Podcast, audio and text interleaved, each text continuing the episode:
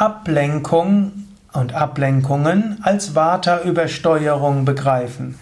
Ein Eintrag im Ayurveda Podcast, ein Eintrag im Tugenden und Persönlichkeitseigenschaften Lexikon von www.yoga-vidya.de. Fällt es dir schwer, dich zu konzentrieren? Fühlst, bist du ständig abgelenkt? Wir sagen andere dir, dass du dich nicht so schnell ablenken lassen sollst.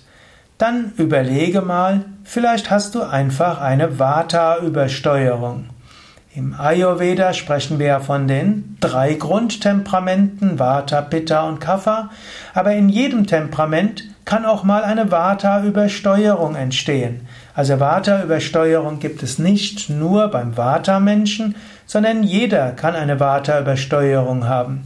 Wenn du das Gefühl hast, dass du dich nicht konzentrieren kannst, wenn du das Gefühl hast, dass du ständig irgendwelchen Ablenkungen hinterherrennst oder wenn andere dir das vorwerfen, dann überlege einfach, habe ich vielleicht eine Vata-Übersteuerung? Vata-Übersteuerung manifestiert sich auch durch Nervosität, durch Schwierigkeiten zu schlafen, durch das Gefühl innerer Unruhe, durch das Gefühl von Unrast.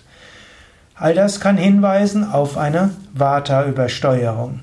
Und jetzt, anstatt zu viel zu überlegen, warum bin ich so abgelenkt, kannst du einfach überlegen, wie könnte ich mein Vata-Element harmonisieren, beruhigen.